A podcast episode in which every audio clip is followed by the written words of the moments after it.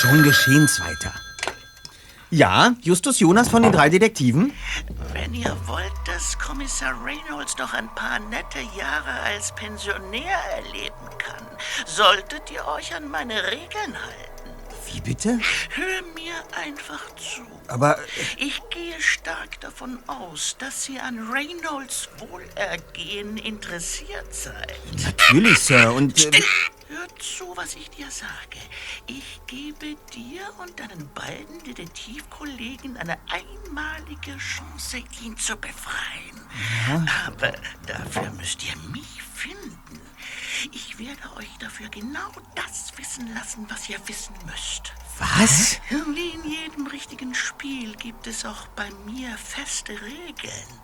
Verstoßt ihr dagegen, habt ihr verloren. Das wäre dann übrigens sehr schade für den guten alten Reynolds. Aber, Sir, Aber nun zum Wesentlichen. Regel Nummer eins lautet keine Polizei. Unter keinen Umständen nehmt ihr Kontakt zur Polizei auf. Nicht zu Inspektor Cotter und auch nicht zu seinen Kollegen. Okay, verstanden. Regel Nummer zwei. Ihr haltet eure Freunde und eure Eltern aus der Sache heraus. Das bedeutet, dass ihr sie nicht auf mein Spiel ansprecht, ihnen keine Nachrichten schickt und sie von unterwegs nicht an. Und natürlich gilt das nicht nur für Eltern, sondern auch für Onkel und Tanten, Justus Jonas. Schon klar. Regel Nummer drei. Ihr folgt bedingungslos meinen Anweisungen. Wenn ich euch einen Hinweis gebe, geht ihr ihm nach. Egal wann er kommt und wohin er euch führt. Bist du noch dran? Natürlich. Und schließlich noch Regel Nummer vier. Nutzt alle eure detektivischen Fähigkeiten und die Gegenstände, die ich euch zukommen lasse. Wenn ihr mich schnappt, habt ihr gewonnen. Wenn nicht, nun, das könnt ihr euch ja ausmalen. Ich hoffe, ihr habt Fantasie. Dann hat das Spiel hiermit offiziell begonnen. Mein Name ist Mitch Palmer. Ihr werdet von mir hören. Aufgelegt. Das. Das war doch ein Scherz, oder? Ich hoffe doch sehr. Kollegen, zuerst müssen wir herausfinden, ob der Anrufer überhaupt die Wahrheit gesagt hat. Immerhin könnte es sein, dass Kommissar Reynolds sich gar nicht in seiner Gewalt befindet. Ja, dann, dann rufen wir Reynolds doch einfach an. Ja, genau. Das dürfte schwierig sein, Peter. Soweit ich weiß, ist er seit einer Woche verreist. Und ich habe keine Ahnung, wohin. Ja, aber man muss ihn doch irgendwie erreichen können. Wie denn? Wir haben doch nur seine Festnetznummer. Wir könnten doch versuchen, die, die Nummer seiner Nachbarn herauszufinden und dort anrufen. Irgendjemandem muss er doch erzählt haben, wo er sich aufhält. Ja, aber wenn Reynolds tatsächlich entführt worden ist, dann könnten wir ihn mit unseren Nachforschungen erst recht in Gefahr bringen. Wieso das denn? Der Entführer hat uns vier Regeln genannt. Keine davon lautet, Nachforschungen sind verboten, oder? Das stimmt. Im Gegenteil, wir sollen ja. Also, ich weiß ja nicht, wie es euch geht, aber wenn der Anrufer die Wahrheit gesagt hat, haben wir es mit einer äußerst heiklen Angelegenheit zu tun. Immerhin hat der Anrufer seinen Namen genannt. Falls er dabei nicht gelogen hat. Ja, Mitch Palmer. Ja. Dann würde ich vorschlagen, dass wir versuchen, Kommissar Reynolds Entführung zu verifizieren. Gleichzeitig sollten wir mehr über diesen Mitch Palmer herausfinden. Das hat er uns ja ganz definitiv nicht verboten. Vielleicht ist der Name sogar der erste Hinweis. Gut, okay, ich übernehme die Recherche. Ja. Ich könnte ins Zeitungsarchiv fahren. Naja, falls Mitch Palmer ein bekannter Verbrecher ist, sollte sich dort irgendwas finden lassen. Justus! Ich bin gleich wieder da, Kollegen. Justus! Hoffentlich gelingt es mir, Tante Mathilda eine gute Ausrede zu servieren. Ja, dann viel Glück.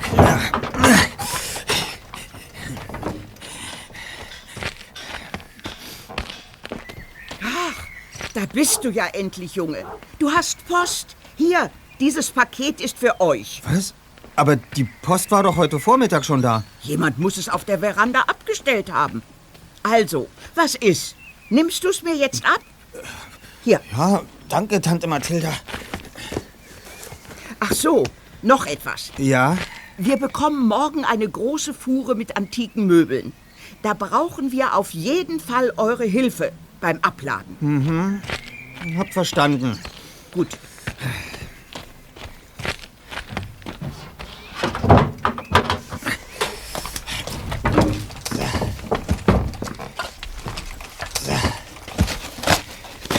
Und, Kollegen, habt ihr schon etwas herausgefunden? Ja, so ist es just. Mitch Palmer ist tatsächlich ein gesuchter Verbrecher. Was? Aber es gibt nicht gerade viele Informationen über ihn. Von einem Banküberfall ist die Rede. Aha. Ja, und er ist wohl auch schon in ein paar Museen eingebrochen, aber die Artikel sind alle sehr kurz. Also, ich sollte so schnell wie möglich zur Los Angeles Post fahren, Freunde. Palmer hat uns ja nicht verboten, seine Identität zu überprüfen. Vielleicht weiß mein Vater mehr über ihn. Also, ich halte es tatsächlich für eine gute Idee, das Zeitungsarchiv zu bemühen. Allerdings solltest du deinen Vater nicht einweihen. Erinnere dich an die Regel Nummer zwei. Keine Freunde oder Verwandte. Ach ja, du hast recht. Sag mal, Justus, Hä? was ist denn das für ein Paket? Also, das ist eben für uns abgegeben worden. Von einem Boten. Und ich frage mich, ob das hier die Gegenstände sind, die uns Mitch Palmer zukommen lassen wollte. Ach so, ja. Ach, ach, deshalb hast du dir die Handschuhe angezogen, Erster? Ja, verstehe. Wegen der Fingerabdrücke. So. Moment.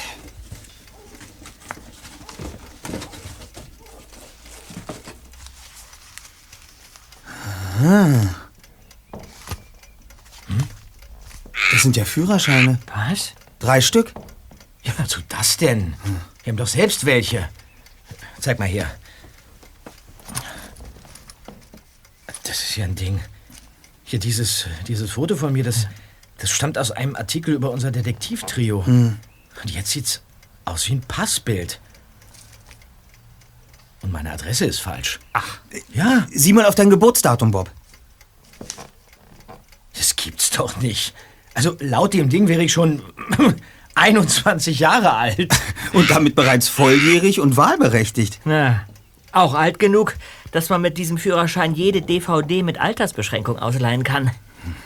Woran du wieder denkst. Was auch immer. Bei denen hier ist es genauso.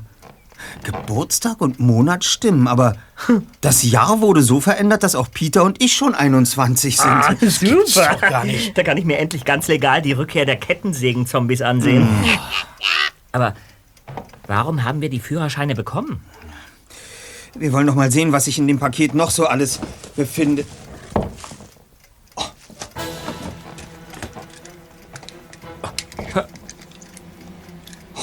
Das gibt's hier nicht.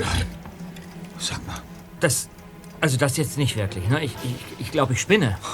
Drei Pistolen. Ja. Also das ist mir jetzt eine Spur zu abgedreht, ja? Erst ruft jemand an und behauptet, dass er Kommissar Reynolds entführt hat. Dann sollen wir bei einem merkwürdigen Spiel mitmachen. Und jetzt schickt man uns falsche Ausweise und Waffen. Ja, Moment mal, vielleicht sind das ja alles nur Attrappen oder, oder Schreckschusspistolen. Nein, nein. Das Ding hier ist eine echte Pistole. Wirklich? Und diese Waffen dienen nicht nur der optischen Abschreckung. Sie sind geladen. Moment, Dann, dann, dann pass bloß auf damit. Ja, keine Sorge, sie ist gesichert.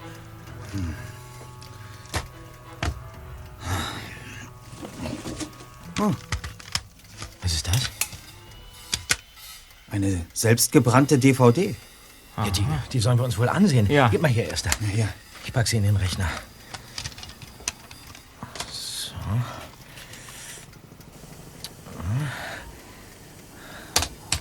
Geht schon los. Was ist denn das? Ein dunkler Raum. Oh nein. Kommissar Reynolds sitzt gefesselt auf einem Stuhl. Na los, du mieser Kerl. Zeig mir schon dein Gesicht. Mitch Palmer hat also tatsächlich Kommissar Reynolds entführt. Vielleicht ist es ja eine ältere Aufnahme. Nein, nein, nein, nein. Die Zeitung, die neben Reynolds auf dem Tisch liegt, ist von gestern. Wir müssen sofort bei Cotta anrufen. Der Fall ist ja wohl eine Nummer zu groß für uns. Selbst wenn die Wahrscheinlichkeit gering ist, dass Palmer davon erfährt, ist das Risiko zu hoch, Zweiter. Er könnte ja auch direkte Kontakte zur Polizei haben. Justus, da liegt noch was im Paket. Ein, Briefumschlag. Stimmt.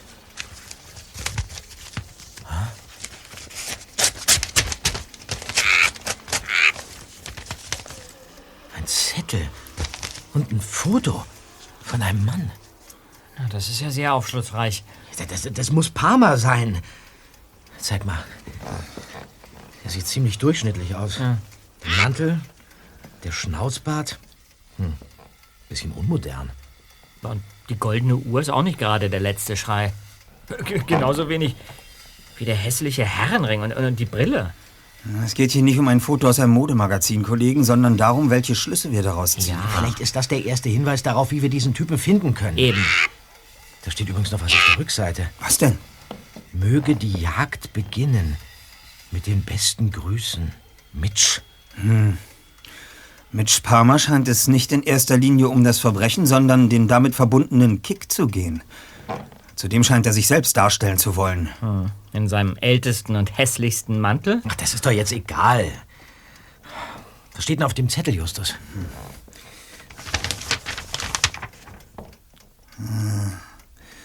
14. Juni, 1 Uhr. Das ist alles. Wie? Ein Uhr nachts? Wir haben heute den 13. Das bedeutet, dass wir nur noch ein paar Stunden haben. Na, großartig. Ohne eine Ortsangabe bringt uns diese Nachricht doch überhaupt nicht weiter. Wenn das ein Hinweis auf ein Treffen ist, dann können wir gleich einpacken. Nicht so voreilig, Zweiter. Unser mysteriöser Mr. Palmer schickt uns für sein Spiel also falsche Ausweise, geladene Waffen, ein Foto, vermutlich von sich selbst, und einen Hinweis, den wir zunächst nicht komplett entschlüsseln können. Umso wichtiger, dass wir mehr über ihn erfahren, Freunde. Einen so merkwürdigen Gegenspieler wie Parma hatten wir, glaube ich, noch nie.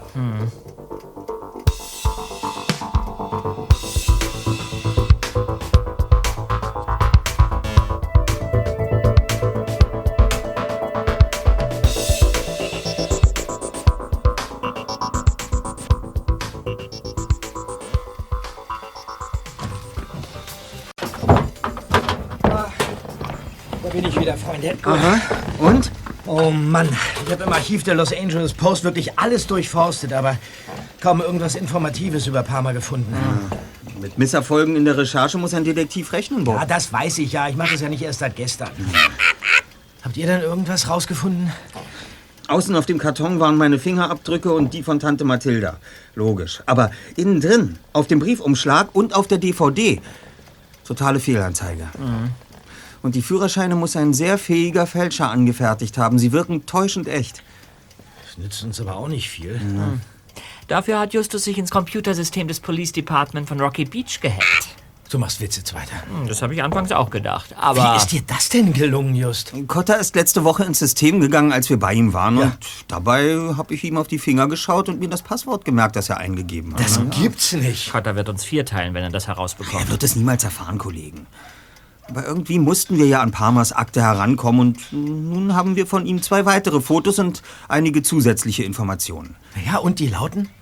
Ich lag mit meiner Vermutung vorhin gar nicht so falsch. Laut dieser Akte begeht Mitch Palmer seine Verbrechen tatsächlich in erster Linie, um die Polizei herauszufordern und nicht um sich zu bereichern. Ja, und das soll heißen? Palmer braucht den Kick, verfolgt zu werden. Er inszeniert seine Verbrechen, lässt sich jagen und fordert die Polizei zu einem Spiel heraus. Dabei gilt er als intelligent, manipulativ, gefährlich und tritt gern in unterschiedlichen Masken auf. Ja, und in zwei Fällen wurden sogar Ermittlungen wegen Mordverdacht gegen ihn eingeleitet. Ja, aber warum treibt er sein Spiel ausgerechnet mit uns? Tja. Palmer wurde zuletzt vor ein paar Jahren in Rocky Beach gesehen und dreimal darfst du raten, Bob, wer Palmer damals fast erwischt hätte. Reynolds. Richtig. Palmer hatte sich auf der Flucht verletzt, konnte jedoch entkommen und ist danach komplett untergetaucht. Ich fürchte, dass er jetzt wieder da ist und sein Spiel beenden will. Mit Kommissar Reynolds als Einsatz. Ja. Und falls Palmer sich intensiv mit Reynolds beschäftigt hat, könnte er wissen, dass wir mit ihm befreundet sind. Und ich habe auch schon herausgefunden, wo uns Palmer heute Nacht hindirigiert. Bist du Hellseher? Ich habe den Zettel, der dem Briefumschlag beilag, einem Schwarzlichttest unterzogen und das Ergebnis mit unserer Kamera fotografiert. Hier, sieh dir das an. Das ist ein, ein Stempelabdruck. Mhm, Der erst mit einer Schwarzlichtlampe sichtbar gemacht werden kann. Ganz genau. Ja. Shackles and Chains L.A. Das ist. Ist das der bekannte Nachtclub? Genau. Da sollen wir heute hin? So hat Palmer es vorgesehen. Ja, und wie sollen wir da um 1 Uhr nachts reinkommen? Da macht uns doch das Jugendschutzgesetz einen Strich durch die Rechnung. Wir gehören nicht mehr zur Jugend, Bob. Hast du unsere neuen Ausweise schon vergessen? so langsam ergeben diese Dinge einen Sinn. Mir gefällt das nicht, Freunde. Es gibt Grenzen, die wir nicht überschreiten sollten. Deine äh, Hackernummer ist für mich jetzt schon eigentlich jenseits der Grauzone. Der Zweck. heiligt nicht immer die Mittel. Vergiss nicht, worum es geht. Parma macht die Regeln und uns bleibt kaum etwas anderes übrig, als das Spiel mitzuspielen.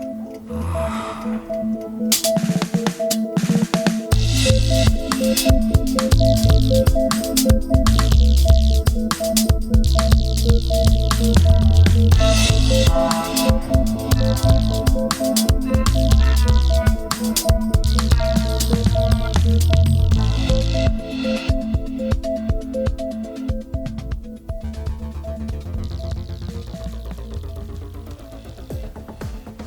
Nachtclub Shackles and Chains war in einem grauen Betonbau in einer besonders trostlosen Nebenstraße untergebracht. Ein muskelbepackter Türsteher musterte jeden Besucher äußerst kritisch. Und als die drei Detektive an der Reihe waren, forderte er sie barsch auf, ihre Ausweise vorzuzeigen. Zu ihrer Überraschung ließ er die Jungs kommentarlos passieren. Sie bezahlten an der Kasse den Eintritt, bekamen den unsichtbaren Stempel auf die rechte Hand und traten ins Innere des Clubs. Was machen wir jetzt? Was? Und was machen wir jetzt? Es ist kurz vor eins. Nur noch ein paar Minuten bis zum angegebenen Zeitpunkt. Tja, dann stehen wir doch einfach mal so rum. Was? Wir sollen einfach nur so rumstehen. Ich hasse Discofälle. Leute, Leute, seht euch mal das Foto da an. Was, was von dem Beamer an die Wand geworfen wird. Das ist ein Mann in einem unmodernen Mantel. Sieht aus wie ein Staubsaugervertreter. Das ist er. Was? Das ist Parma. Eindeutig. Es ist ein anderes Foto, aber ich bin mir absolut sicher. Ja, du hast recht. Wenn er sein Bild an die Wand werfen kann, hat er Zugang zur Technik. Wo ist die Schaltzentrale? Los, vielleicht ist er noch dort. Ja, äh, da oben. Hinter der Glasscheibe. Da steht ein Mann in einem schwarzen Mantel hinter der Scheibe. Ist er das? Wir müssen da hoch, Kollegen. Kommt! Ach, da. Ah, Entschuldigung. Au! Ah. Vorbei. Wohin jetzt? Ja, das Schild da an der Tür. Nur Personal. Das muss es sein. Los, rein da! Ja. Das ist der Raum. Aber, aber hier ist niemand. Hier liegt ein Mann hinter dem Tisch. Jemand muss ihn niedergeschlagen haben. Lasst uns besser Hilfe rufen. Er blutet an der Stirn. Was macht ihr da? Zwei bewaffnete Männer. Hier ist Zutritt verboten. Was ist mit Mike? Was habt ihr mit Mike gemacht? Wir. Jemand hat ihren Mitarbeiter angegriffen. Wir haben den Täter allerdings verpasst. Erzähl mir keine Lügengeschichten. Was ist hier wirklich passiert? Das habe ich Ihnen bereits gesagt. Wir, wir haben eine verdächtige Person am Fenster beobachtet, sind hier hochgelaufen und haben Ihren Kollegen auf dem Fußboden vorgefunden. Ja, und wenn wir hier reden, entkommt der Täter. Ich rufe die Polizei, Dimitri. Nichts wirst du, Roy. Der Boss wird sich bedanken, wenn die Bullen hier auftauchen. Wir regeln das. Sie sollten wenigstens einen Krankenwagen anfordern. Warten Sie. Ich helfe Ihnen. Keine Bewegung, Junge. Dann helfen Sie ihm doch. Was, wa- was wäre. Was? Wer war das, Mike? Lassen Sie ihn doch erst einmal zu sich kommen. Du hast jetzt Sendepause, Dicker. Wenn einer redet, dann Mike. Es, es war. Es war ein Mann. Kannst du ihn beschreiben? Ein, ein älterer Typ. äh, Vielleicht 50, glaube ich. Aber ich, ich weiß nicht. Mir, oh, mir ist so schwindlig. Was ist mit denen hier? Keine Ahnung. Habe ich noch nie gesehen. Oh, verdammt, ich blute. Ist es schlimm?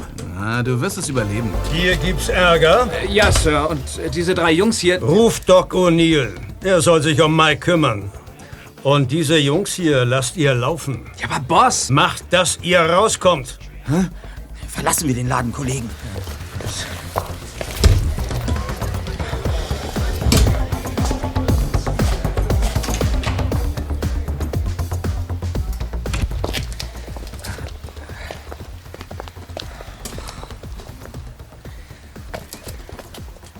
sollte das denn alles? Das waren ja die reinsten Mafia-Methoden. Was ist mit dir, Justus? Machst ja so ein komisches Gesicht? Das fragst du noch, Bob? Parma ist entkommen. Jetzt haben wir ein Problem. Das Spiel kann einfach noch nicht zu Ende sein. Und das hier müsste der Beweis dafür sein. Ein Zettel? Wo hast du den her, Zweiter? Der lag direkt neben Mike am Boden. Ich habe ihn aufgehoben, bevor Dimitri und der andere Typ reingekommen sind. Zeig mal her. Hier. NVSR 372.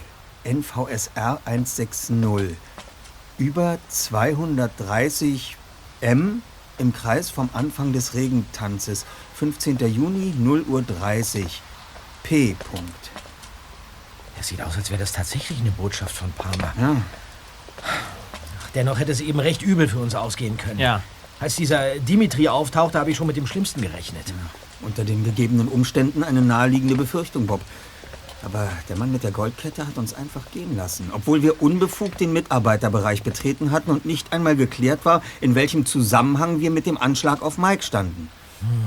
Naja, etwas seltsam ist das schon. Mir behagt das nicht. Es gibt da folglich in unserem Fall noch eine Komponente, die uns bislang unklar ist. Aber ich denke, dass wir unsere Ermittlungen trotzdem zunächst auf die Botschaft konzentrieren sollten. Oh, das darf doch nicht wahr sein. Was ist das denn für eine fiese Nummer? Die Rückscheibe deines MGs ist eingeschlagen. Wenn ich den erwische, dann. dann So eine Sauerei. Die musst du morgen auf jeden Fall in die Werkstatt bringen. ja. Ist auch ganz kalt jetzt hier. Vorsichtig, setz dich nicht in die Glassplitter, Bob. Ja, ich pass schon auf. Wo immer uns die Botschaft auch hinführt, Kollegen. Wir werden ab jetzt deinen Käfer als Fahrzeug brauchen, Bob. Okay.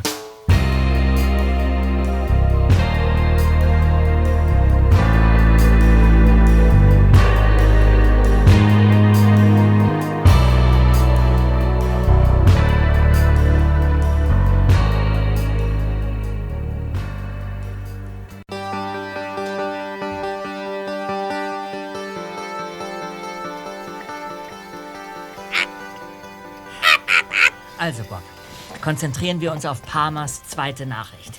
Ja, also NVSR 372, NSVR 160 Ja? über 230 M im Kreis vom Anfang des Regentanzes. 15. Juni, 0 Uhr 30 P. Punkt. N, V, S, R. Und dann jeweils eine Zahl. Daraus soll mal einer schlau werden. Also äh, 230 M heißt doch bestimmt 230 Meter. Oder? Naja, du meinst also 230 Meter im Umkreis von einem Regenbogentanzort befindet sich unser Treffpunkt. Und zwar heute Nacht um halb eins? Ja. Aber wofür könnten die Buchstaben und die Zahlen stehen? Eventuell für Koordinaten? Für Einträge in der Liste? Für, für Hausnummern? Ja, Oder vielleicht ist es doch ein Code. Aber für was denn? Also wenn wir einen Ort suchen sollten, dann, dann wäre doch eher eine Stadt oder ein Dorf gefragt. Und dann, dann vielleicht eine Straße und eine Hausnummer. Ein Ort namens Regentanz. Ach, könnte es vielleicht sogar geben. Ja? Ich will noch mal kurz an den Rechner. Okay.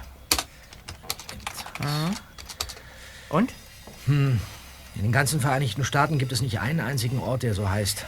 Aber dafür gibt es eine ganze Reihe von Straßen namens äh, Rain Dance, Rain Dance Drive, Rain Dance Street, Rain Dance Road. Lass mich mal sehen. Hier. Aha, und die, die liegen in Texas, Arizona, Nevada, Georgia und Kalifornien. Kalifornien. Ja, dann ist vermutlich eine Straße hier in Kalifornien gemeint. Ja, Nach Georgia würden wir es mit dem Auto definitiv nicht bis halb eins heute Nacht schaffen. eine Straße. Moment. Wo ist denn der Straßenatlas? Äh, im Regal. Ah ja. Der dicke. Ah, hier, der. Ja. Moment, Moment, Moment. Äh.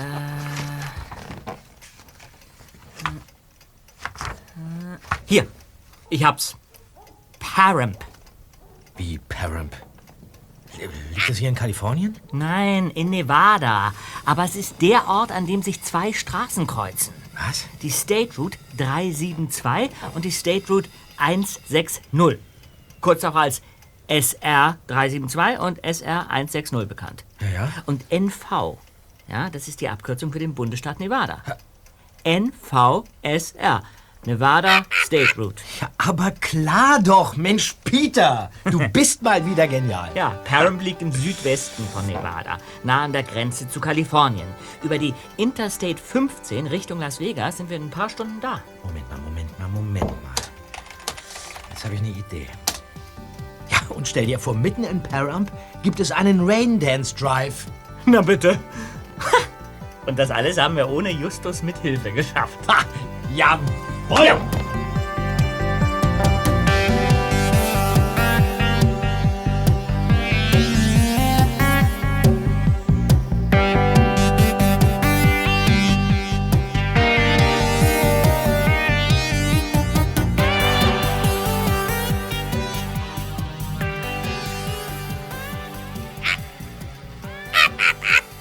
In der Tat eine sehr erfreuliche kognitive Leistung. Aber wir wissen nicht, welche Stationen wir auf der Jagd nach Parma noch anfahren müssen. Schon verstanden, Erster. Deshalb sollten wir uns erst einmal darauf konzentrieren, die Reise nach Param zu organisieren. Also, in unserer Kasse befinden sich knapp mh, 200 Dollar. Gut, das ist nicht gerade viel, aber es reicht für zwei oder drei günstige Motelübernachtungen und das Benzin. Mhm. Dann wird das wohl nichts mit der Reparatur des MGs. Damit fällt mein Auto jetzt definitiv aus.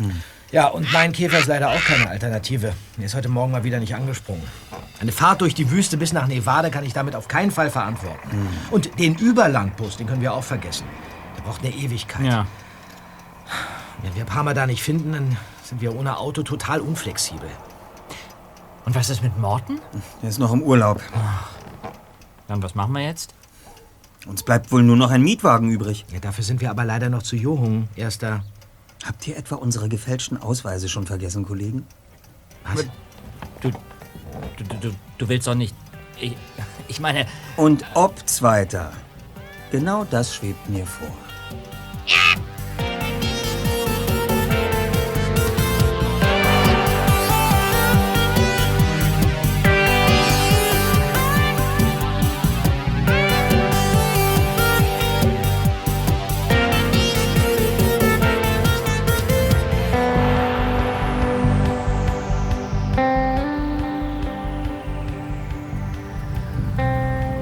Schon zwei Stunden später lenkte Justus mit einem triumphierenden Grinsen einen dunkelgrünen Challenger vom Parkplatz seiner Autovermietung. Es dauerte eine Stunde, bis der Verkehr auf dem Freeway 10 langsam flüssiger wurde. Als Bob sich auf der Interstate umblickte, stutzte er plötzlich. Freunde, ich bin mir nicht ganz sicher, aber es könnte sein, dass wir seit Rocky Beach verfolgt werden. Was? Ja, da ist so ein schwarzer Pontiac Firebird, der auch schon gegenüber der Autovermietung stand. Und ich glaube, dass er in Los Angeles auch zwei oder dreimal hinter uns aufgetaucht ist. Das muss auf dieser vielbefahrenen Strecke nichts bedeuten, aber. Aber es wäre gut, wenn du ihn trotzdem im Auge behalten würdest. Ja, mache ich. Sieht übrigens so aus, als säße nur eine Person drin. Parma? Ich kann das Gesicht von hier aus nicht erkennen. Wir werden sehen, ob es etwas mit unserem Fall zu tun hat oder nicht. Vorerst können wir eh nichts unternehmen. ergibt das überhaupt einen Sinn? Was denn? Na, dass wir verfolgt werden. Eigentlich sind wir doch die Verfolger. Es kann doch sein, dass Parma jemanden engagiert hat, der uns überwachen soll. Oder er selbst folgt uns, statt vorauszufahren.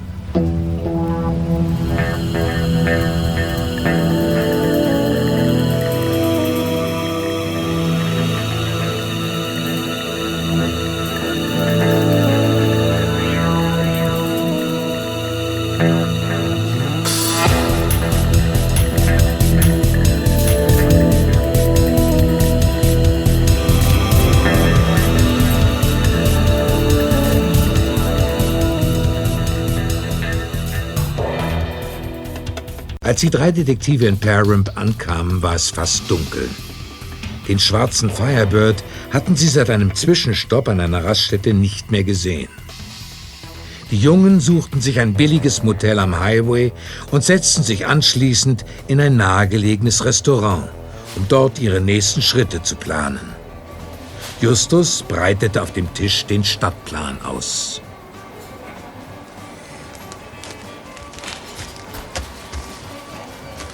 So.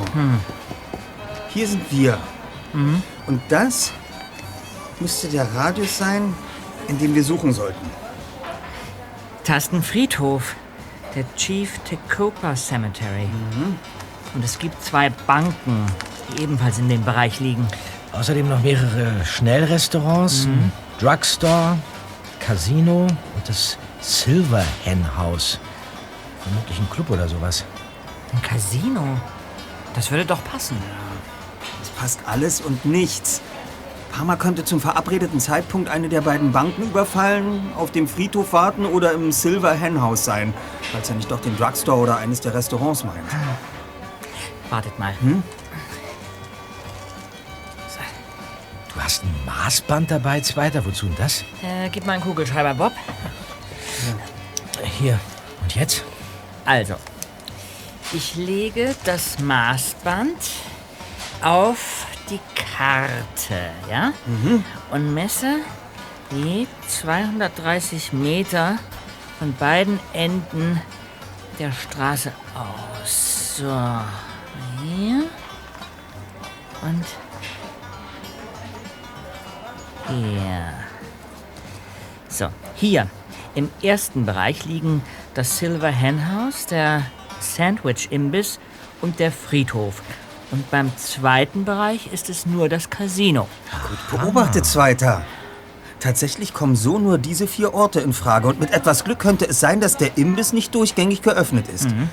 Das wiederum würde die Auswahl auf genau drei mögliche Treffpunkte einschränken. Genau. Und die können wir zu dritt überwachen.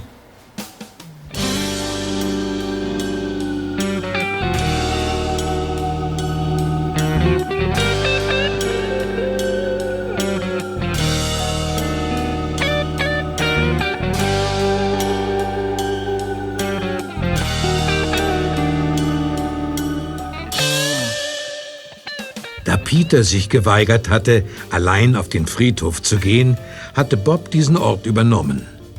Justus wollte sich das Casino vornehmen. So blieb für Peter das Silver Hen House. Nachdem er Justus am Casino und Bob auf dem Friedhof abgesetzt hatte, fuhr er mit dem Mietwagen dorthin. Der zweite Detektiv betrat zögernd das Haus und setzte sich an den Tresen. Das Lokal war eine Mischung aus Trucker Bar und Nachtclub. Zeig mir mal deinen Ausweis, Junge, bevor du dich hier hinsetzt. Äh, ja, Moment. Hier. Ah, in Ordnung. Was darf's denn sein? Ähm, eine, eine, eine Cola, bitte. Warum nicht gleich Milch?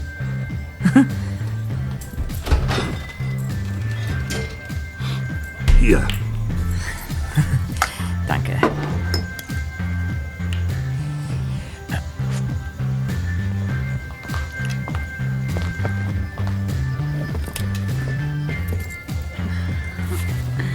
Na, junger Mann. Was blickst du denn ständig zu der Uhr dort? Die geht eh zehn Minuten vor. Wie? Äh, Na, so oft wie du da hinguckst, könnte man glatt meinen, dein Schicksal würde davon abhängen. Ich heiße übrigens Cindy. Peter. Bist du allein hier in Param? Nein. Wieso? Na, du könntest mir zunächst mal ein Bier ausgeben. Ich, äh. Ich bin liiert. Aber jetzt bist du allein hier. Aus äh, beruflichen Gründen, ja. Ich auch. Äh. Hör mal, ich, äh, ich habe echt nichts gegen dich, aber ich, ich kann mich jetzt einfach nicht mit dir unterhalten. Bist du ein Bulle? Was? Äh, Das hier ist alles ganz legal. Wir tun nichts Ungesetzliches. ich bin nicht von der Polizei, aber ich kann jetzt trotzdem nicht. Ja, ja. Schon gut.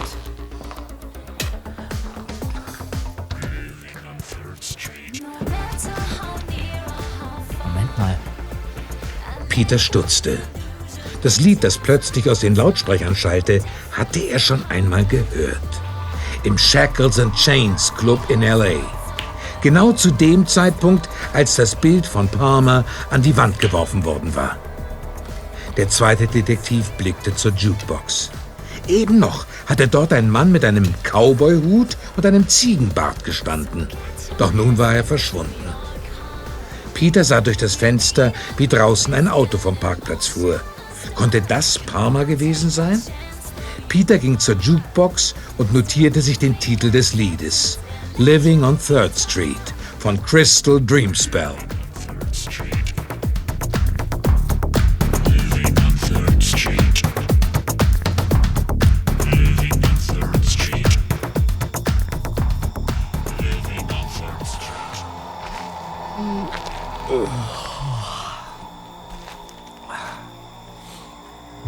Gähnte. Hier in der dunklen Stille des nächtlichen Friedhofs schien die Zeit nur sehr langsam zu vergehen. Es war 0 Uhr 29. In diesem Moment vernahm er, wie sich aus der Ferne ein Auto näherte. Dann erstarb das Motorengeräusch und plötzlich näherten sich Schritte. Bob blinzelte und erkannte einen Mann mit einem Cowboyhut und einem Ziegenbart. Trotz dieser Verkleidung gab es keinen Zweifel. Das war der Mann von den Fotos, der Entführer von Kommissar Reynolds. Lautlos zählte Bob bis zehn, dann sprang er aus seiner Deckung hervor und... Das Spiel ist aus, Palmer. Wir haben nach Ihren Regeln gespielt und gewonnen. Also, wo ist Kommissar Reynolds? Ich denke nicht, dass das Spiel schon vorbei ist. Ich denke sogar, dass es gerade richtig begonnen hat.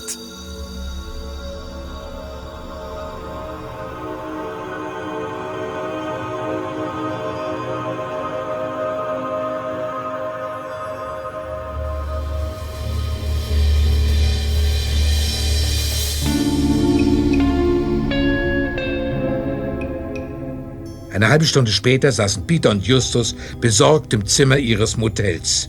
Bob war immer noch nicht zurückgekehrt. Wie oft soll ich es dir denn noch sagen, Justus? Auf dem Friedhof war niemand. Bob war wie vom Erdboden verschluckt. Aber warum bist du überhaupt dorthin gefahren? Weil mir nach diesem Lied aus der Jukebox in diesem verruchten Nachtclub plötzlich klar geworden war, was es damit auf sich hat. Und das wäre? Genau wie in dem Song von Crystal Dream Spell gibt es auch hier in der Gegend eine Third Street. Und die liegt nicht nur 230 Meter vom Raindance Drive entfernt, sondern führt auch noch direkt zum Friedhof. Aber da war nichts und niemand zu sehen. Schon ran. Auch keine Spur von dem alten Buick Skylark, mit dem der Fremde mit dem Cowboyhut und dem Ziegenbart vom Parkplatz des Nachtclubs davongefahren war. Ach, verflixt. Hm? Bob geht auch nicht an sein Handy. Na, immerhin wissen wir jetzt, dass Palmer nicht der Fahrer des Firebird ist, sondern einen Skylark besitzt. Den kann er auch erst hier in Param geliehen, gemietet oder, oder geklaut haben. Nein, nein, Just. Der Typ war mit dem Skylark im Silver Hen House und ist anschließend damit zum Friedhof gefahren. Hm. Als ich jedoch später bei der Bar losgefahren bin, hat mich wieder der schwarze Firebird verfolgt. Tja. Es kann sich bei dem Fahrer also nicht um den Ziegenbart gehandelt haben. Äh, Moment. Du bist wieder verfolgt worden? Ja. Warum hast du das nicht gleich gesagt? Weil mir Bobs Verschwinden wichtiger erschien, ganz einfach. Aber wenn du es genau wissen willst, also es war so. Ich bin auf dem Weg zum Friedhof im Zickzack durch Param gefahren und konnte den Firebird abhängen. Hm. Zum Friedhof ist mir kein Wagen gefolgt, aber später ist er wieder aufgetaucht. Dennoch könnten beide Männer zusammenarbeiten. Hm. Wie ist es dir eigentlich im Casino ergangen, wenn man mal fragen darf? Ach, die haben mich da gar nicht erst reingelassen, da ich weder ein Jackett noch eine Krawatte anhatte. Und was machen wir jetzt? Ach, uns bleibt nichts anderes übrig, als zu warten. Wir wissen nicht, was mit Bob geschehen ist und eine weitere Botschaft haben wir auch nicht erhalten. Dann lass uns morgen bei Tageslicht noch einmal zum Friedhof fahren. Hm. Vielleicht finden wir doch noch etwas, das wir heute Nacht übersehen haben. Ja.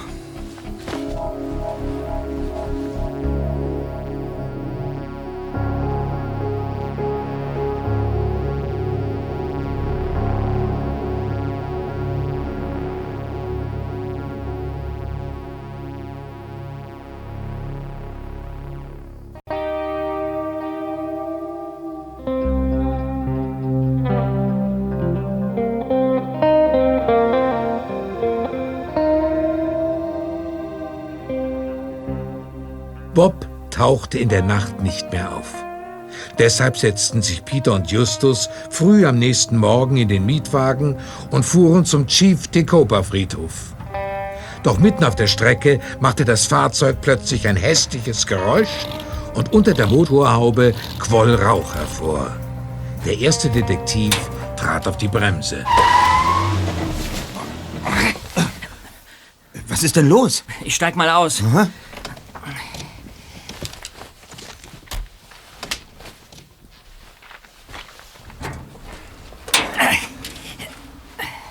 Und?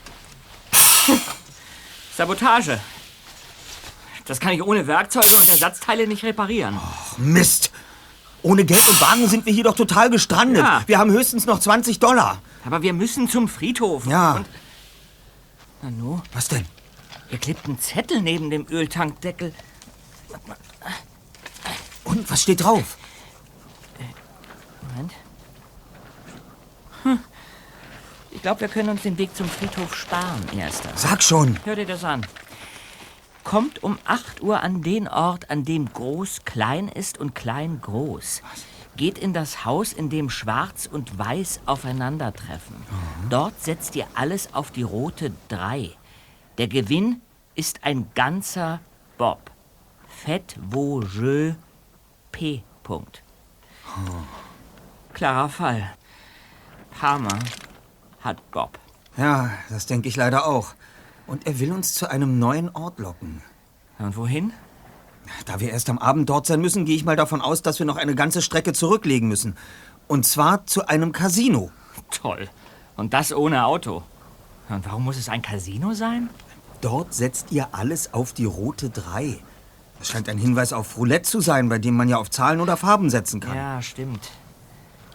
Auffällig ist auch die Wahl der Farbe und der Zahl. Die rote 3. Bob ist unser dritter Detektiv und seine Kreidefarbe ist rot. Ja. Zum ersten Mal bezieht sich Parma mit einem Rätsel ganz konkret auf unser Team. Ja, aber das hilft uns auch nicht weiter. Wir können ja nicht gleichzeitig vor allen Casinos der Vereinigten Staaten warten. Ja, das stimmt, aber, aber wir können davon ausgehen, dass der Ort von hier aus innerhalb eines Tages mit dem Auto oder dem Bus zu erreichen ist. Und, und wir haben bis 8 Uhr Zeit.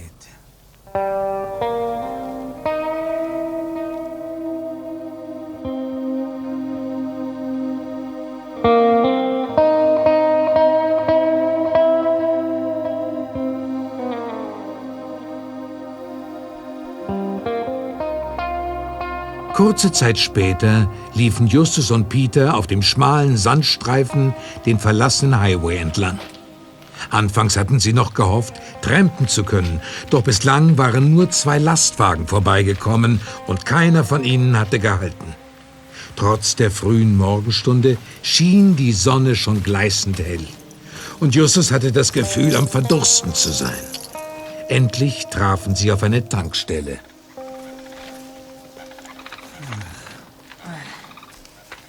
Ich dachte schon, hier gibt es außer Sand, Sand und Kakteen nichts anderes. Und wir. Just? Was ist denn? Schau nicht so auffällig nach rechts, Peter. Da vorne an der Tankstelle steht der Firebird, der uns verfolgt hat. Ich bin mir ganz sicher. Tatsächlich. Unser Verfolger muss gerade zum Bezahlen in der Tankstelle sein. Komm mit!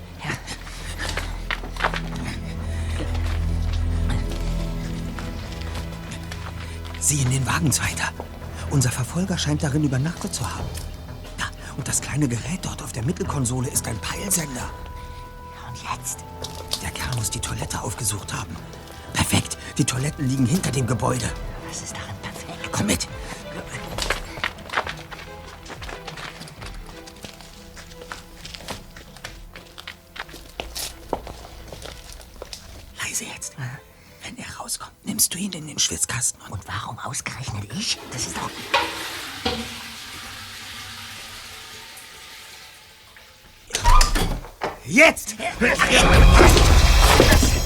Was wollt ihr von mir? Für wen arbeiten Sie? Für niemanden, ich bin nur ein Tourist. Sie sind uns aus L.A. hierher gefolgt. Vermutlich haben Sie bei unserem ersten Stopp einen Sender an unserem Wagen angebracht. Wir haben das Empfangsgerät in Ihrem Auto gesehen. Ja. Doch das nützt Ihnen jetzt nichts mehr. Raus damit. Arbeiten Sie für Palmer? Wer ist Palmer? Ach, Achten Sie besser darauf, dass Sie beim Lügen nicht zu oft blinzeln. Blinzle wegen der Sonne. Halt ihn gut fest, Zweiter. Ich durchsuche ihn.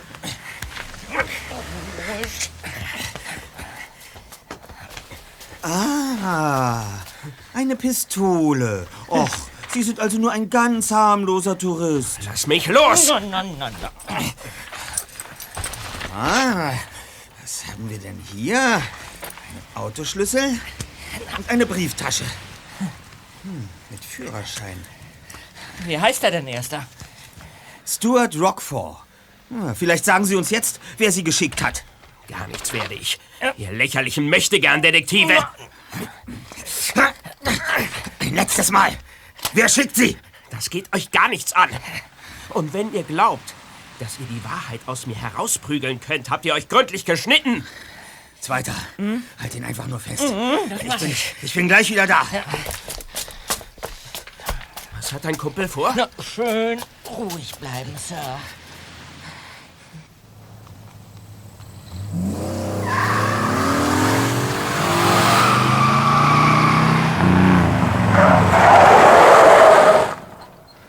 So, los, kommt, Zweiter. Hä? So.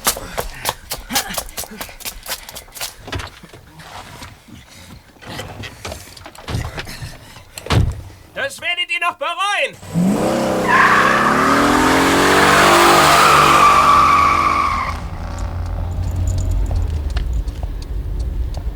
Ah, Das wäre geschafft. Und wenn das, ein, wenn das ein Polizist war? In Zivil? Dann hätte er trotzdem einen Ausweis dabei gehabt.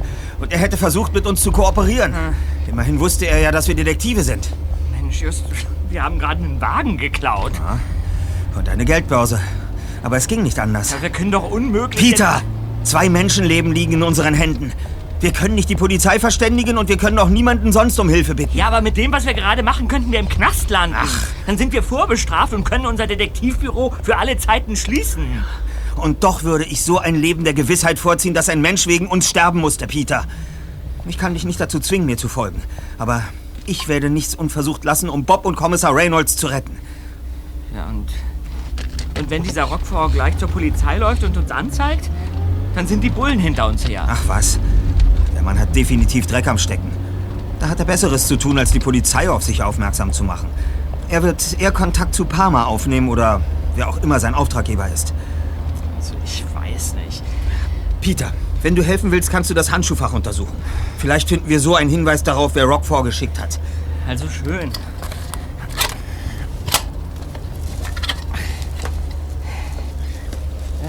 Und? Ja, aber so ein Mobiltelefon, äh, eine Straßenkarte, Ja? eine grüne Plastiktüte. Du, in der Plastiktüte, ja? Ja? Da sind lauter Geldscheine drin. Wie viel ist es? 400. Super! Damit können wir alle weiteren Reisekosten decken. Ja. Justus Jonas. Ja? Ich glaube gerade echt, dass bei dir alle Sicherungen durchgebrannt sind. Was? Wahrscheinlich hast du einen Sonnenstich oder, oder du- bist de- Dehidings da. Dehydriert. Also, Ja, das mag sein, aber jetzt gilt es erst einmal herauszufinden, wo wir überhaupt hinfahren müssen.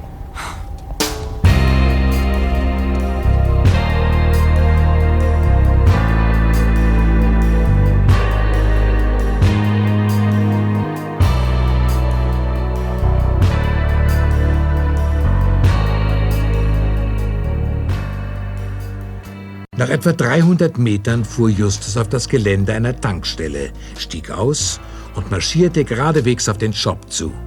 Kurz darauf kehrte er zurück, beladen mit Getränken und einem Magazin. Dann fuhr Justus den Firebird zu einer alten Lagerhalle am nördlichen Stadtrand von Paramp. Hier war der Wagen von der Straße aus nicht zu sehen. Der erste Detektiv schaltete den Motor aus und begann hektisch in dem Magazin herumzublättern.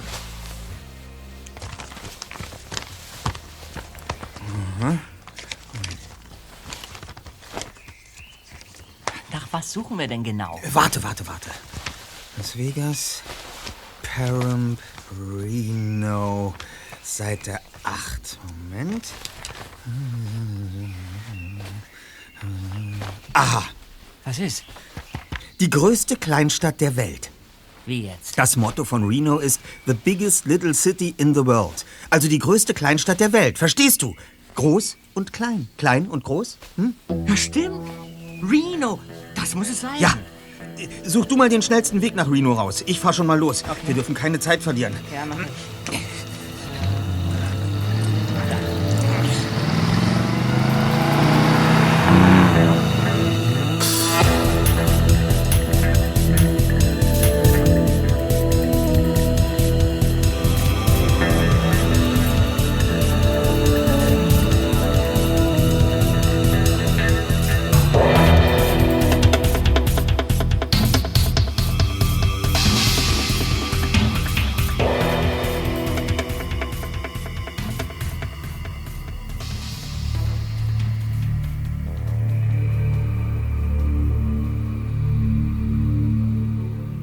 Lag auf der Rückbank eines Autos. Sein Mund fühlte sich trocken an und er war gefesselt. Palmer lenkte den Wagen. Bitte, Sir. Kann ich etwas zu trinken haben? Später. Ich habe deine Taschen durchsucht, Junge, und dabei bin ich auf eine interessante Karte gestoßen. Die drei Detektive, drei Fragezeichen. Wir übernehmen jeden Fall. Erster Detektiv Justus Jonas, zweiter Detektiv Peter Shaw, Recherchen und Archiv Bob Andrews.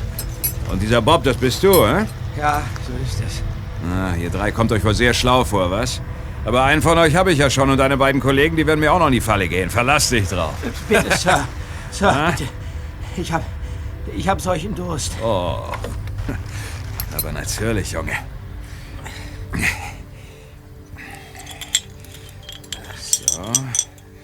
Los. Komm mal meinen Mund auf. Ich geb dir die Flasche, mein kleines Baby. Hm? Boah. Das tut gut, ne? Schön brav. Na, komm noch mal. Noch mal. Okay. Alles austrinken. So. Ah, danke, Sir. Hm. Aber. Irgendwie so merkwürdig geschmeckt, das Wasser. So. So bitter. Ja, so, so bitter. Als, ja. als ob. Ja, gleich wird das Baby wieder ganz friedlich schlafen. Tief und fest. Was ist mit mir? Tief und Nein. fest. Nein, ich. Doch. Ich will nicht. Na bitte. Na sag's denn. So.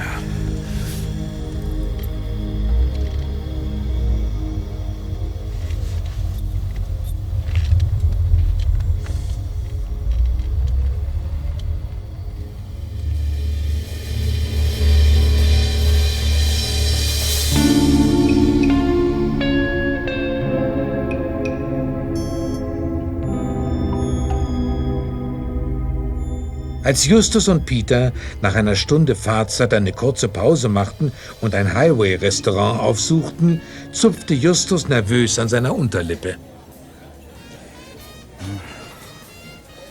Also, eventuell werden wir Anzüge brauchen, wenn wir in Reno tatsächlich in ein Casino gehen müssen, Peter.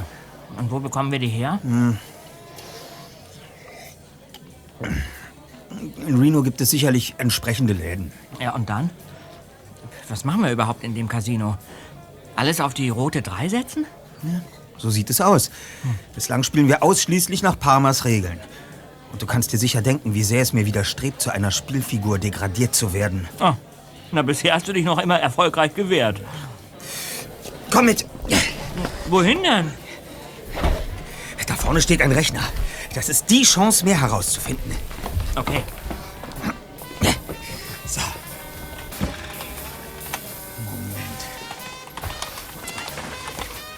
Gebe die Begriffe schwarz, weiß, Casino und Reno ein. Hm. Na und? Gibt es ein Casino, das etwas mit den Farben Schwarz und Weiß zu tun hat? Huh? Da, in der Tat. Was? In Reno gibt es das Black and White Casino. Black and White. Schwarz und Weiß. Perfekt. Ja, du sagst es. Mir fällt gerade noch was auf. Was bekommt man, wenn man Schwarz und Weiß mischt? grau? Sehr richtig, grau. Das ist die Gemeinsamkeit der Zielorte. Denk nur an das Silver Hen House. Den silbernen Hühnerstall. Ja, aber Silber ist nicht grau. Es besteht aber eine starke optische Ähnlichkeit. Das mag ja sein, aber was können wir daraus schließen? Wir haben uns die ganze Zeit gefragt, was das Spiel mit uns und Kommissar Reynolds zu tun hat. Ja. Die Antwort darauf lautet nichts. Nichts? Aber just, wir sind diesem Parma hunderte von Kilometern gefolgt. Wir haben selbst das Video mit dem entführten Kommissar Reynolds gesehen. Ja, Und wir haben von Parma das Paket mit den Ausweisen und den Waffen bekommen. das alles haben wir lediglich aus den vorliegenden Fakten geschlussfolgert. Aber ich fürchte, dass an diesem Spiel nicht zwei Gruppen beteiligt sind, sondern mindestens drei, Peter. Aha, und das alles vermutest du, weil zwei von unseren Zielen irgendetwas mit der Farbe Grau zu tun haben? Ja, denn. Sieh mal hier. Hm? Hier steht, wer der Inhaber des Black and White Casino ist. William M. Gray. Doch nicht etwa der Gray. Doch, genau der Gray. Der Mafiaboss, dessen Nachname zufällig nichts anderes bedeutet als Grau. Okay. Okay, aber wie passt dann unsere erste Station, der Nachtclub Shackles and Chains, ins Bild? Der Club gehört einer Firma namens Anthracite Incorporated. Wie, du meinst, dass das eine Firma von Unterweltboss Gray sein könnte? Ja, denn es ist nicht nur dieselbe Firma, der laut diesem Eintrag hier auch das Silver Hen House gehört, sondern Anthracite, also Anthrazit. Das ist auch noch die Bezeichnung für einen bestimmten Grauton. Dann spielt gar nicht Parma mit uns, sondern der Mafia-Boss Gray? Ja. Meinst du, der will sich an uns rächen? Hm. Du hast ihm das Leben gerettet.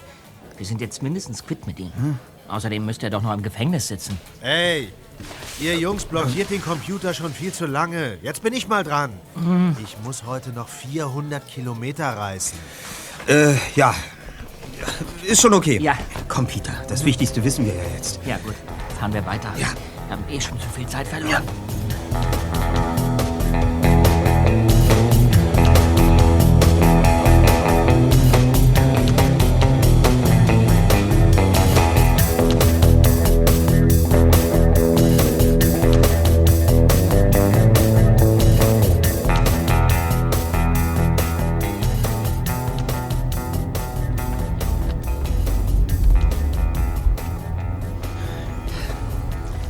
Just. Hm? Ich möchte jetzt wissen, wie es weitergeht. Das kann ich dir nicht sagen, Zweiter. Alles hängt davon ab, ob wir Parma dieses Mal zu fassen kriegen. Ja, und wenn wir es nicht schaffen? Was machen wir dann? Eine Bank überfallen? Weitere Leute ausrauben? Wenn es sein muss, so muss es ja nicht enden. Justus, wir waren mal die drei Fragezeichen, falls du dich noch daran erinnerst. Das sind wir immer noch. Wir holen uns Bob zurück und bringen die Schuldigen hinter Gitter. Ja, nur dass wir jetzt selbst die Schuldigen sind. Hm. In diesem Spiel gibt es doch längst keine Guten mehr. Du hast recht. Wir haben lange genug nach Parmas Regeln gespielt. Es ist Zeit, dass wir die Sache in die Hand nehmen. Und der Laden da vorne, der bringt mich auf eine Idee. Der Laden da... Janus Kostüme? Verkauf und Verleih? Na? Was hast du denn vor? Wie wir selbst erfahren haben, ist Parma ein Meister der Verkleidung. Aber wir lassen uns nicht länger in die Irre führen. Deshalb drehen wir den Spieß jetzt einfach um.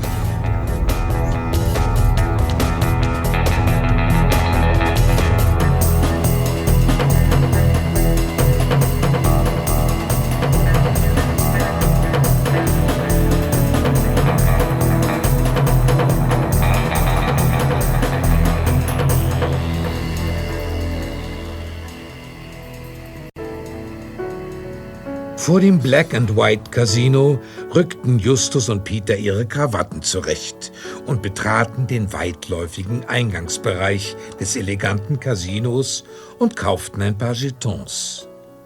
Dann gingen sie jedoch nicht gleich zu den Roulette-Tischen, sondern suchten die Toiletten auf. Hier klebte sich Peter einen kratzenden Vollbart und Koteletten an und setzte eine Nickelbrille auf. Abgerundet wurde sein neues Aussehen mit einer langhaarigen rotbraunen Perücke. Oh Mann. Ich sehe aus wie der letzte Hippie. Ich habe gar nicht gewusst, dass du so eitel bist, Zweiter. Aber so kann Parma dich ganz sicher nicht wiedererkennen. Und zu den Spieltischen kannst du auch. Der Dresscode verbietet weder lange Haare noch altmodische Anzüge. Oh. Zehn Minuten später betrat Peter alleine die Spielhalle. Justus war auf der Toilette geblieben. Dafür hatte er dem zweiten Detektiv eine kleine Kamera mitgegeben. Sie befand sich gut versteckt in einer braunen Ledertasche, die Peter unter den Arm geklemmt hatte. Auf diese Weise konnte Justus die Umgebung von Peter auf seinem kleinen Empfangsgerät sehen, ohne selbst in Erscheinung zu treten. Kurz vor acht hatte der zweite Detektiv Palmer immer noch nicht entdeckt und schlenderte zwischen den Spieltischen umher. Argwöhnisch musterte er die Anwesenden. Plötzlich beschleunigte sein Herzschlag. Just, habe Palmer gesichtet. Als Frau verkleidet. Ich habe ihn an seinem Adamsapfel erkannt. Rote Haare, trägt Ring vom Foto, steht rechts vom Roulette-Tisch bei der großen Palme. Stehen bleiben. Reno Police Department. Oh, lassen Sie mich los! Auf keinen Fall! Was? Die Polizei? Haben wir sie endlich, Palmer. Was machen Sie denn mit der Dame? Ja! Diese Dame hier ist gar keine Dame, sondern in Wirklichkeit ein gerissener Taschendieb und Betrüger. Genau. Wir sind ihm schon seit einiger Zeit auf der Spur. Ja. Mein Kollege hier war der Lockvogel. Sie haben das Recht zu schweigen. Alles, was Sie jetzt sagen, kann vor Gericht gegen Sie verwendet werden. Sie haben das Recht, zu jeder Vernehmung einen Verteidiger hinzuzuziehen. Wenn Sie sich keinen Verteidiger leisten können, wird Ihnen einer gestellt. Also schön! Ich leiste keinen Widerstand. Sehr gut. Die beiden Männer dort hinten in den grauen Anzügen, gehören die zu Ihnen? Was? Nein, warum? Weil Sie es sehr eilig haben, hierher zu kommen. Los, rein in den Fahrstuhl. So,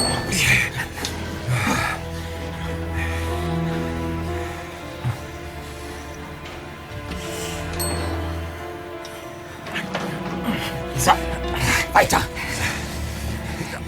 Kann man die Zimmertüren mit einem Dietrich öffnen, Zweiter? Äh, nein. Das sind elektronische Schlösser. Dafür braucht man eine Chipkarte. Ach, da kommt eine Putzfrau aus dem Zimmer. Reno Police Department Lady, bitte räumen Sie unverzüglich diesen Flur und machen Sie in einem anderen Stockwerk weiter. Sisi. Los, rein in das Zimmer, bevor die beiden Kerle hier auftauchen. Au! So. Wo ist Bob Palmer? Du glaubst doch nicht, dass du auf diese Weise das Spiel gewinnst. oder? Und ob? Wir haben sie erwischt. Und damit sind wir laut Ihren Regeln die Sieger. Oh nein, nicht ohne die Zustimmung der Jury. Und die Jury bin ich. Und jetzt steck endlich den Revolver weg. Ich denke nicht dran. Durchsuch ihn, Peter. Ja. So. So. Ah, Und jetzt die Handtasche. Das ist aber nicht die feine Art hier. Aha. Ein paar Dollarscheine. Ein Zimmerschlüssel. Ein, ein falscher Ausweis. Und ein kleines, verschlossenes Metallkästchen. Aha. Was ist das für ein Schlüssel? Äh, steht was drauf. Western Six Motel Reno. Zimmer 27. Dann haben wir damit hoffentlich einen Hinweis darauf, wo wir Bob finden. Und Reynolds? Den seht ihr nie wieder. Wir holen zunächst Bob und dann werden Sie uns zu Reynolds führen. Ach ja? Sonst bringen wir Sie direkt zur Polizei. Sie haben die Wahl, Palmer. Unsere Freunde gegen ihre Freiheit oder ihr Schweigen gegen mehrere Jahre Gefängnis. Oh. Mal sehen. Ich frag mich nur, wie ihr es bis zum Western Six Motel schaffen wollt. Hm. Grace Leute sind überall. Ihr würdet es niemals unbeschadet bis zum Ausgang des Casinos schaffen, geschweige denn hinaus. Hm? Aber die sind hinter Ihnen her. Sie haben etwas, das Gray will. Nicht wahr? So funktioniert das Spiel doch. Hm. Ich ziehe es vor, weiterhin zu schweigen. Und wie kommen wir nun unbemerkt hier raus? Ich würde sagen, wir bleiben vorerst hier. Was hast du vor, Erster? Telefonieren. Die Nummer steht ja hier auf diesem Schlüsselanhänger. Ja. Warte.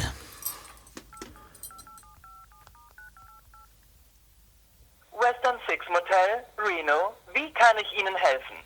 Äh, hallo, Mein Name ist George Bender. Hören Sie, ich habe ein Problem. Wir feiern heute den Junggesellenabschied von unserem Freund Larry, ja? Allerdings haben die Jungs dabei etwas übertrieben und Larrys kleinen Bruder entführt. Er befindet sich in einem ihrer Zimmer. Vielleicht sogar gefesselt und geknebelt. Daher würde ich Sie bitten, nach ihm zu schauen und ihn freizulassen. Geht das? gefesselt? Ja, so ist es. Also, wie gesagt, die Jungs haben es mal wieder übertrieben, aber kein Grund, die Polizei zu rufen. Es reicht, wenn Sie ihn befreien, damit er wieder zu unserer Feier zurückkommen kann. Also, äh, ich weiß nicht. Bitte, Sir. Es ist das Zimmer Nummer 27.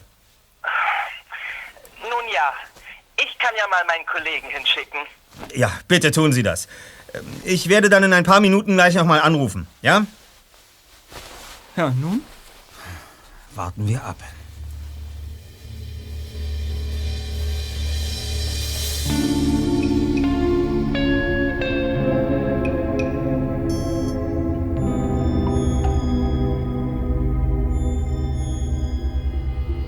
Die nächsten Minuten zogen sich endlos hin. Doch als Justus endlich wieder zum Telefon griff, atmete er hörbar aus.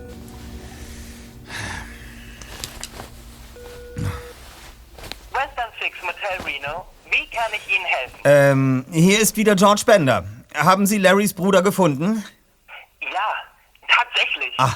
Er war im Badezimmer eingesperrt. Ah. Ähm, meinen Sie nicht, dass wir die Polizei rufen sollten? Nicht nötig. Es war wirklich nur ein übertriebener Scherz. Aber ähm, kann ich ihn bitte kurz sprechen? Ja, einen Moment bitte. Danke. Hier für dich, George. Hallo? Bob, ich bin es, Justus. Oh, meine Güte, bin ich froh, deine Stimme zu hören. Ja, und ich erst. Geht's dir gut? Äh, Parma hat mir kein Haar gekrümmt. Äh, aber so richtig toll geht's einem nicht, wenn man stundenlang gefangen gehalten wird. Klar. Ähm, wo seid ihr? Ganz in deiner Nähe, im Black and White. Das ist ein Casino mit Hotel, aber bevor ich dir mehr erzähle, wir haben Parma. Was? Ja, aber er will nicht damit rausrücken, wo Reynolds ist, also... Hat ihn nicht. Was? Parma wusste nicht einmal etwas von der ganzen Sache mit Reynolds. Wie meinst du das? Parma hat mich ins Badezimmer gesperrt, aber ich konnte durch den Lüftungsschacht ein Telefonat belauschen. Aha. Er wollte mit jemandem sprechen, der nicht da war. Und ich glaube, dass dieser jemand uns zu dem Spiel herausgefordert hat. Es war also gar nicht Parma selbst. Ja, das konnten wir auch schon in Erfahrung bringen, aber bitte fahr fort. Parma hat am Telefon gesagt, dass der Unbekannte ihn nicht persönlich verfolgt, sondern drei Halbstarke vorgeschickt hat. Ah, Auch das deckt sich mit unseren Ermittlungen. Ich vermute, dass wir es mit niemand Geringerem zu tun haben als mit Gray, alias The Dagger, alias Moriarty. Moriarty? Mhm. Oh nein, dann sitzen wir ganz tief im Schlamassel. Ja. Wichtig ist, dass die Entführung von Kommissar Reynolds nicht auf Parmers Konto geht. Vermutlich steckt Gray auch hinter dem Anruf bei uns in der Zentrale und dem Karton mit den Waffen und den falschen Ausweisen. Aha, okay. Ja. Gray hat die Botschaft von Parma einfach an uns weitergeleitet. Genau wie er es schon einmal mit uns gemacht hat. Ich hätte sein Muster erkennen müssen. Er liebt es, andere als Spielfiguren einzusetzen. Ja, jetzt macht ihr aber keine Vorwürfe, Justus. Na ja. Hauptsache, wir schaffen es, Reynolds zu befreien. Weißt du, am besten ist, ich komme gleich zu euch. Nein, wir brauchen dich für unseren Plan B. Okay. Wenn wir uns in einer Stunde nicht bei dir gemeldet haben, musst du Cotta anrufen. Er muss dann entscheiden, wie es weitergehen soll. Ja, und was hast du vor? Ich werde Kontakt zu Gray aufnehmen. Sei bloß vorsichtig. Ja, bin ich. Bis später. Mach's gut. Nun, Parma. Was will Gray von ihm? Was ist der Einsatz Ihres Spiels? Antworten Sie! Bob ist in Sicherheit und wir wissen, dass Sie Kommissar Reynolds nicht haben. Folglich haben Sie auch kein Druckmittel mehr gegen uns. Hm. Und ihr habt kein Druckmittel gegen mich. Ich habe eine Waffe. Oh, eine Waffe. Hm. Das Problem ist nur, dass man sie auch abfeuern muss. Ein Volltreffer würde alles verändern. Alles, was du bist und alles, was du danach sein wirst. Parma, was hat es mit der ganzen Verfolgungsjagd auf sich? Ray wusste, wo ich mich damals in L.A. aufgehalten hatte. Als ich ein Angebot von ihm ablehnte, verriet er mich an die Polizei. Ich flüchtete nach Rocky Beach und wurde dort beinahe geschnappt. Mhm. Und jetzt sind Sie auf Rache. Rache, wenn du es so sehen willst. Ich nenne es eher eine hm, äh, sportliche Herausforderung. Ah ja. Mhm. Sie haben natürlich gehofft, Gray würde sich persönlich auf die Suche nach Ihnen machen oder möglichst viele von seinen besten Leuten mobilisieren. Stattdessen hat er uns beauftragt. Ich nehme an, dass es Ihnen nicht gepasst hat, lediglich von drei Jugendlichen gejagt zu werden. Ach. Zufällig sind wir es aber, die Sie letztendlich dingfest machen konnten, Palmer. Hm. Was äh, befindet sich eigentlich in dem kleinen Metallkasten aus Ihrer Handtasche? Ich zeig's euch gerne. Hier. Medikamente? Hm. Schlafmittel, Ja. Beruhigungsmittel und andere Psychopharmaka. Und das will Gray unbedingt von Ihnen haben? Uh-uh. Ich schätze eher, dass das hier für den Eigenverbrauch ist, Peter. Und vielleicht auch dafür gedacht war, um Bob ruhig zu stellen. Ja, aber was will Gray dann? Ich denke, ich weiß es jetzt.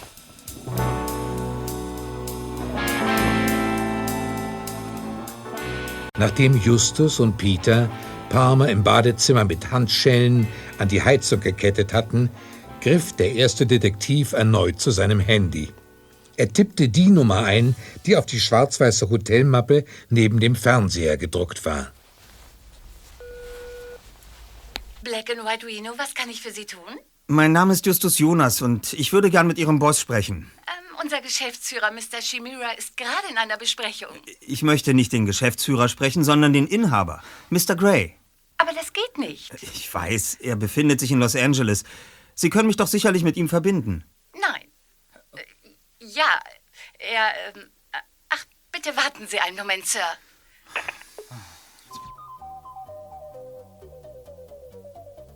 Ich ja gespannt. Ja, ich auch. Mr. Jonas? Ja?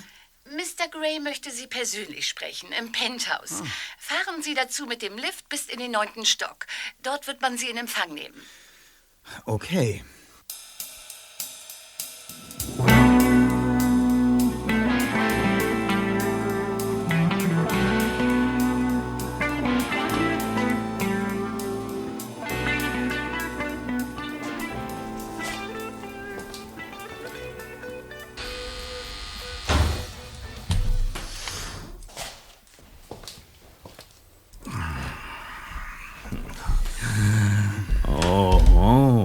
Mr. Sherlock Holmes, so sieht man sich wieder. Ich hoffe, Sie bestehen nicht darauf, mit Moriarty angesprochen zu werden. Ich ziehe es vor, heute keine Spiele zu spielen. Aber, aber, das ganze Leben ist ein Spiel. Und wie ich gehört habe, haben Sie eben gerade Palmer in seinem kleinen Jagdspielchen geschlagen. Ja, uns blieb nichts anderes übrig. Mitnichten. Man hat immer eine Wahl. Sie haben Ihre Wahl getroffen, Holmes. Immerhin haben Sie das Spiel angenommen und dabei eine höchst bemerkenswerte Reihe von Gesetzensbrüchen in Kauf genommen. Es war eine außerordentliche Freude, Sie dabei zu beobachten. Es, es ging um zwei Menschenleben. Aber lassen Sie uns doch zu den interessanten Fragen des Abends kommen. Und die wären? Woher wussten Sie, dass wir hierher nach Reno kommen würden? Ich nehme an, dass Sie auch noch an zahlreichen weiteren Casinos, Bars und Clubs in anderen Städten beteiligt sind. Palmer hätte uns also sicherlich auch zu einem anderen Ort führen können. Ja, das hätte er. Aber wie heißt es so schön? Vertrauen ist gut, Kontrolle ist besser. Das gilt natürlich auch für die eigenen Mitarbeiter. Ich lasse meinen gesamten Fuhrpark überwachen. Ihr habt Rockford überrumpelt und eines meiner Autos entwendet. Daraufhin konnte ich Teilen eurer gesamten Gespräche lauschen. Ach. Als ich hörte, wo Palmer euch als nächstes hinführen würde, bin ich nach Reno geflogen.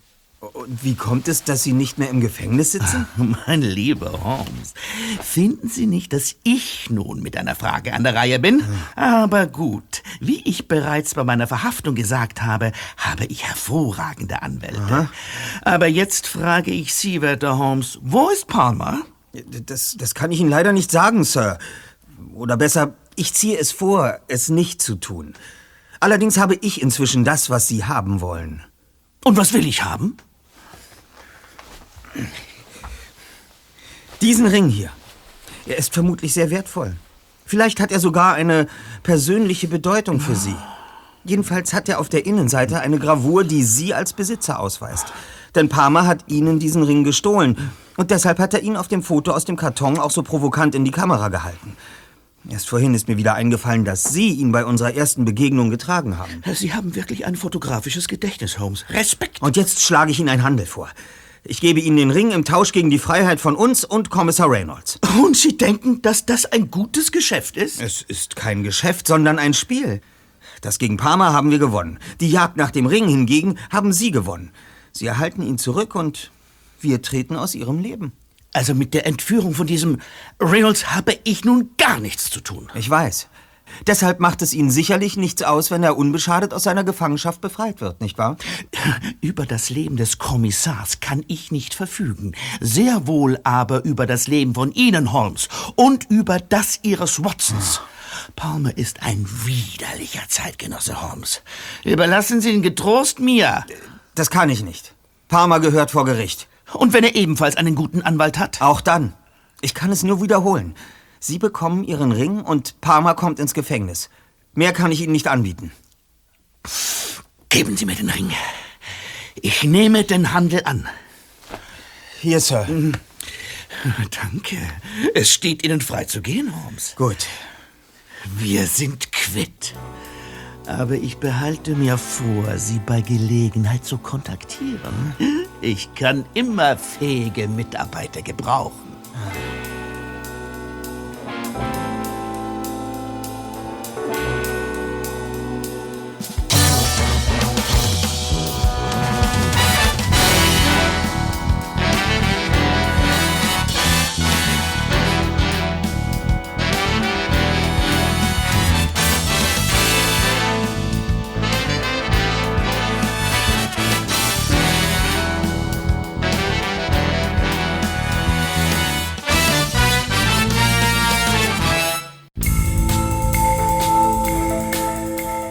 Drei Detektive trafen sich eine Woche später bei Samuel Reynolds. Der pensionierte Kommissar hatte die Jungs eingeladen. So saßen sie auf seinem Balkon und blickten über die Küste. Na gut, dass ihr die Waffen abgegeben habt. Inspektor Kotter hat uns fast eine Stunde lang angeschrien. Mhm. Das wäre wahrscheinlich noch endlos weitergegangen, wenn er nicht heiser geworden wäre. Der Inspektor ist froh, dass alles so gut ausgegangen ist. Und er weiß, wie dankbar ich euch bin. Hm. Dennoch musste er einiges anstellen, damit ihr nicht vor Gericht gestellt werdet. Ja, das rechnen wir ihm auch hoch an. Sag mal, wie ist es denn nun weitergegangen, nachdem ihr Grays Luxusetage verlassen habt? Äh, Justus hat vom Fahrstuhl aus gleich Bob angerufen. Mit dem hat er nämlich vorher abgesprochen, dass die Polizei anrücken kann, sobald der Ring übergeben worden ist. Genau. Die Polizisten haben ein paar Mal aus dem Badezimmer geholt und ihn mitgenommen. Ja, ja, das habe ich schon gehört. Er sitzt jetzt in Untersuchungshaft. Mhm. Somit habt ihr auch noch meinen alten Fall abgeschlossen und diesen Verbrecher endlich hinter Gitter gebracht. Also von Grays Machenschaften konnten wir der Polizei jedoch nichts sagen, Sir. Offiziell hat er sich ja nicht zu Schulden kommen lassen. Nicht mal ihre Entführung kann man ihm nachweisen. Obwohl es wohl kaum ein Zufall sein kann, dass sie gleich am Tag nach unserem Besuch in Grays Penthouse freigekommen sind. Gray achtet darauf, dass es keine Beweise gibt. Und abgesehen davon solltest du gegen ihn nicht leichtfertig vorgehen, Justus. Ein paar Fälle könnt ihr auch mit gutem Gewissen der Polizei überlassen. Ach, der Kakao ist ja alle. Wollt ihr noch welchen? Oh ja, gern. Gern. Danke. Ja, haben wir gleich. Just, du musst es Reynolds sagen, dass du im Hotel das Motiv von Grays Ring abgepaust hast. Das kann ich nicht. Je länger ich mich damit beschäftige, desto überzeugter bin ich, dass es sich dabei um einen Code handelt. Der Ring selbst war nicht sehr wertvoll. Es war der Code. Ja, dann ist das Ding eben ein Schlüssel zu geheimen Daten. Gerade deshalb musst du es Reynolds erzählen. Er ist pensioniert. Aber er fühlt sich der Polizei nach wie vor verpflichtet. Und so wird er diesen Hinweis auch an Cotter weitergeben und Gray kann sich ausrechnen, dass wir die Quelle waren. Dann heißt es am Ende doch noch Zeugenschutzprogramm für die drei Detektive. Also gut, meinetwegen. Dann verbrennen wir den Zettel. Nein. Ich werde ihn behalten und selbst herausfinden, worum es sich handelt. Ich will bereit sein für den Tag, an dem ich Gray wieder begegne.